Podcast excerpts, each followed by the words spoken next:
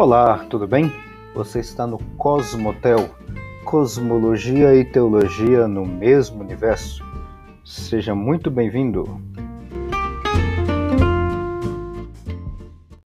Olá pessoal, tudo bem? Paz do Senhor para todos.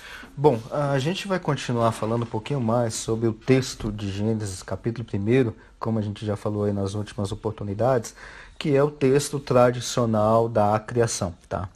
Então, o que, que a gente viu até agora, né? É, é, poxa, a gente já gastou aí tanto tempo, aí, ou tantos encontros, se não me engano, acho que foram três encontros, e a gente só chegou até o versículo 3. É porque tem muita coisa interessante na Semana da Criação. E aqui a ênfase que eu, vou, que eu estou sempre fazendo é com aquela ideia ou com aquela aplicação, como a gente já se encontrou pessoalmente, tá lá na igreja no ano passado, que é a ideia de que não há conflito entre fé e ciência. Nunca houve e não há. Tem gente que faz briga por qualquer coisa. Paciência. Tem gente que acha que tem conflito. É, tem gente que acha que tem conflito, mas não tem conflito. Nunca teve. Tá? Nunca teve e não há.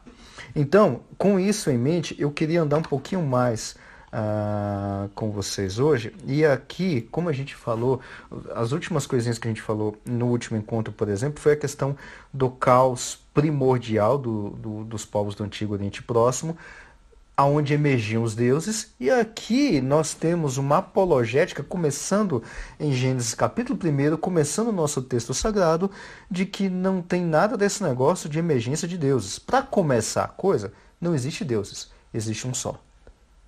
E não existe esse Deus saindo do caos. Esse Deus, ele ordena, ele manda nesse caos, tá?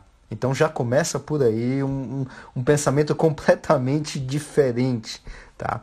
E aqui, uh, o, o, que eu, o que eu queria falar com vocês hoje era o, uma definição que talvez eu possa citar essa palavra várias vezes, Uh, tanto hoje quanto mais para frente, mas já queria deixar ela separada logo, definida, todinha organizada e tudo mais. Sem caos, sem bagunça, tá?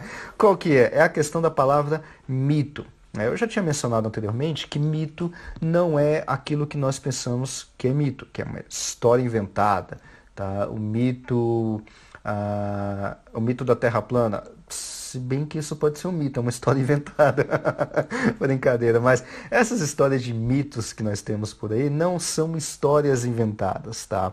Mito, ele tem um sentido mais, muito mais profundo, ou muito mais, é, vamos dizer assim, mais certo, mais correto do que uma história inventada. Mito como eu vou trabalhar aqui sempre que vocês ouvirem essa palavra mito, eu sempre estou com isso em mente, eu quero que você tenha isso em mente, mito é uma narrativa em uma determinada forma literária, onde você dá sentido a uma determinada situação ou à realidade de forma geral.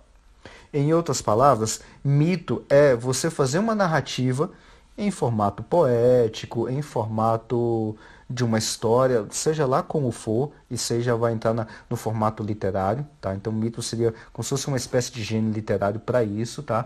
Então mito ele é essa narrativa poética ou por aí vai, aonde dar sentido a uma parte ou em toda a realidade. Como a gente conversou na, na no último encontro, uh, a gente está aqui numa situação de um israelita do século XV, estou arredondando os números, né? Século XV antes de Cristo, depois de ter passado mais de 400 anos escravizado no Egito, está de uma região onde tem muitos deuses, politeísta, está saindo dessa região, não tem cultura, não tem uma formação militar, não é uma nação, é um, um, uma grande quantidade de pessoas que está saindo dali e indo para Canaã. Quando chega lá em Canaã, o que, que acontece? É ter que conquistar a terra.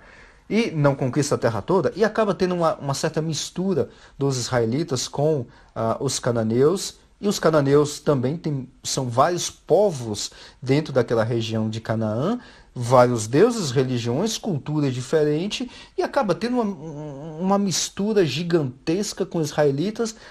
E aí surge o, aquilo que eu vou chamar aqui de mito fundador, nesse sentido de narrativa, para Israel. Ou seja, Deus está inspirando Moisés de forma inerrante e está inspirando a sua palavra, não é que contém, está inspirando a própria palavra de Deus para que aquele povo que acabou de sair do Egito, está em Israel, está ali em Canaã, conquistando Canaã, ou já passou alguns séculos, ou vai para o cativeiro. É, aliás, teve vários cativeiros, inclusive, né? Uh, vai para o cativeiro babilônico, volta, e aí o que, que acontece? Qual que é a origem, qual que é a funcionalidade, ou qual que é a realidade desse povo, de onde é que eles vieram e tudo mais? Começa com Gênesis capítulo 1. Essa é a ideia de mito que está aqui em Gênesis. Não é que Gênesis é um mito, mito no sentido de história inventada, e sim uma narrativa mítica, se é que a gente pode colocar nesses termos, uma narrativa mítica para dar sentido à realidade fundacional desse povo que nós chamamos modernamente de Israel. Lembre-se que quando Israel saiu do Egito e entrou lá em Canaã e começou as guerras, as divisões, as conquistas e tudo mais, ali é um, um bocado de tribos divididas que se juntam em alguns momentos por exemplo, no período da monarquia, tá? Eles se juntaram ali num, num, num negócio que a gente pode chamar de Reino Unido, é, mas na realidade não é um Reino Unido no sentido como foi o Brasil aqui, aqui, na época do Império, ou como é o Brasil hoje em dia, que nós temos os estados. Não, o negócio é muito diferente, muito diferente mesmo. Inclusive tem guerras entre tribos dentro de Israel. Então é um negócio bastante complicado do ponto de vista cultural. Mas esse mito fundador, ou essa narrativa mítica que está em Gênesis, é para amarrar todas as tribos de Israel em um único ponto. E esse único ponto é o texto da criação para dar sentido fundacional a essa nação. Ou para, como a gente é, viu, uma apologética ao Deus que manda em todas as coisas, ou ao Deus que derruba os outros deuses, ou ao Deus que está com Israel enquanto está com Israel, Israel está ganhando as batalhas, quando Deus dá as costas para Israel, como é, por exemplo, é, é um dos livros, eu considero um dos livros mais tristes da Bíblia, que é o livro de Juízes. Rapaz, você pega aquele texto ali e começa a ver que Israel simplesmente ignora Deus, está dentro de Canaã, em batalhas, em brigas constantes e dá as costas para Deus. Aí Deus falou: É, tá bom. Vai lá e coloca esse povo ah, nas mãos de diversas outras nações ali, filisteus, amorreus, e dá pancada por muitas décadas. Tá? A ideia ali, por exemplo, de 40 anos, talvez não seja uma ideia de 40 anos de dias de 365 dias, mas dá uma ideia de geração. Então, por exemplo, uma geração tinha mais ou menos 40 anos. Agora, imagine você passar uma geração, você nascer e morrer debaixo de uma escravidão é, no meio dos midianitas e por ali vai. Então, assim, é um dos livros muito tristes, tá? Então, é, esse Deus é o Deus que liberta esse povo. E da onde é que ele surgiu? Ou da onde é que esse povo surgiu? Ou como é que Deus organizou todas essas coisas aonde esses, esses israelitas veem a sua origem? E aqui veja que é origem no sentido de função. Gênesis capítulo 1. Tá? Então, essa é a ideia que eu queria deixar bastante clara sobre essa questão do que é mito. Então, sempre que eu me referi a mito, narrativa mítica ou mitologia no sentido bíblico, Primeiro, não é uma história inventada. Segundo, eu não estou falando que a Bíblia tem mitos no sentido de história inventada, e sim ela pode ter narrativas em formato mítico ou narrativas míticas em formato poético, que é o caso de Gênesis capítulo 1, por exemplo. Então, tá nesse sentido. Obviamente que aqui como a gente já conversou em outras, em, em, anteriormente, aqui o texto de Gênesis não está falando de cosmologia, não está falando de teoria do Big Bang, disse Deus haja luz e houve luz, então teve a grande explosão, Deus criou campos elétrico e magnético de forma perpendicular, criou os fótons e agora nós temos luz. Não. Por quê? Porque o escritor original, o Moisés, ele não tinha a menor noção de ciência, de equações matemáticas, campos elétrico e magnético, é uma coisa do século XIX. ou seja, uns 3 mil, mais de 3 mil anos depois de Moisés. Ele não tem, Moisés não tem ideia alguma de ciência, não sabe nada de origem, funcionamento do universo como nós olhamos nos telescópios, não tem essa ideia. E Deus está se revelando a Moisés nessa escrita de Gênesis capítulo 1, na, dentro da concepção que Moisés tem que ele está imerso ali dentro daquela cultura. E qual que é a cultura? Aí a gente olha para o Antigo Oriente Próximo para ter uma certa ideia, amarrado com o resto do texto bíblico, qual era o pensamento de israelita, do israelita ali do século XV a.C., que é onde justamente começa a, a ideia, ou o texto, ou a escrita, vamos colocar assim, ou a tradição oral, como alguns colocam também, não tem problema, de Gênesis capítulo 1, século XV a.C. O pensamento tem que estar tá lá. Quando a gente vai analisar esse texto, a gente tem que ir lá com o israelita no meio do deserto do Sinai para entender Gênesis capítulo 1. Ô israelita, vem cá. Esse texto aqui, o que, que ele quer dizer? É isso que nós precisamos entender. Tá? E aqui o texto não está falando de criação de processos físicos, mas está falando de criação no sentido de dar função, de dar razão por que, que esse povo é o que é, ou de onde eles vieram, qual que é a sua função original dada por Deus. E aqui a gente já viu que Deus começa com uma grande apologética. Primeiro, não tem caos. Segundo, deuses não emergem do caos, porque Deus está acima do caos. Tá? Deus não, não vem do caos. Terceiro, Deus manda no caos. E disse Deus, haja luz e houve luz. Esse disse Deus, é... tá, quem disse? Deus. Disse o quê? Haja luz. Disse para quem?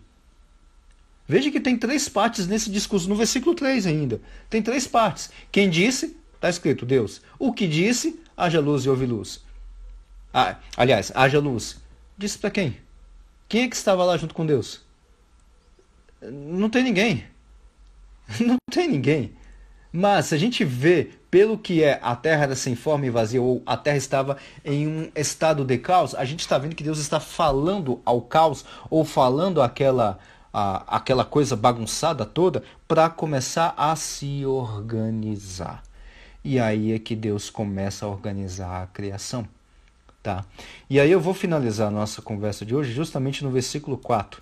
Tá? E viu, versículo 3, ele mandou as coisas se organizarem e aparecer luz. E o que, que aconteceu?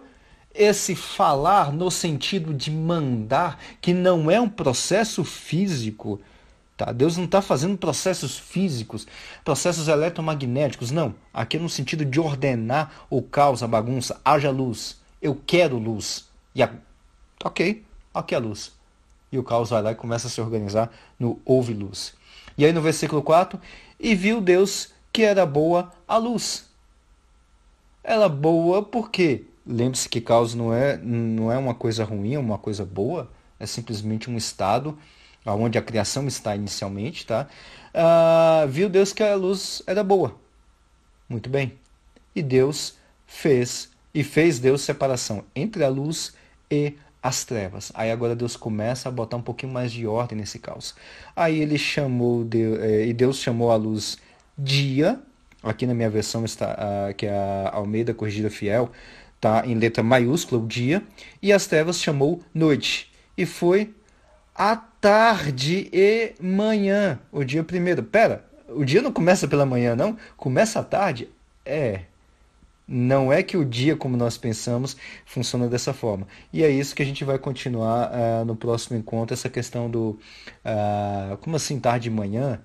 Por que não manhã e tarde? Ou noite e manhã? Ou manhã e tarde, passa a noite, depois vem amanhã? Como é que é isso? O dia primeiro. Tá? Então é isso que eu quero conversar com vocês na próxima oportunidade.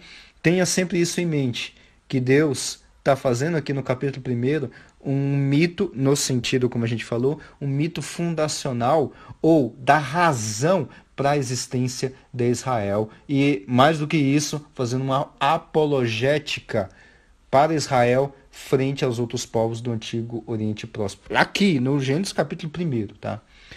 Muito obrigado e até a próxima.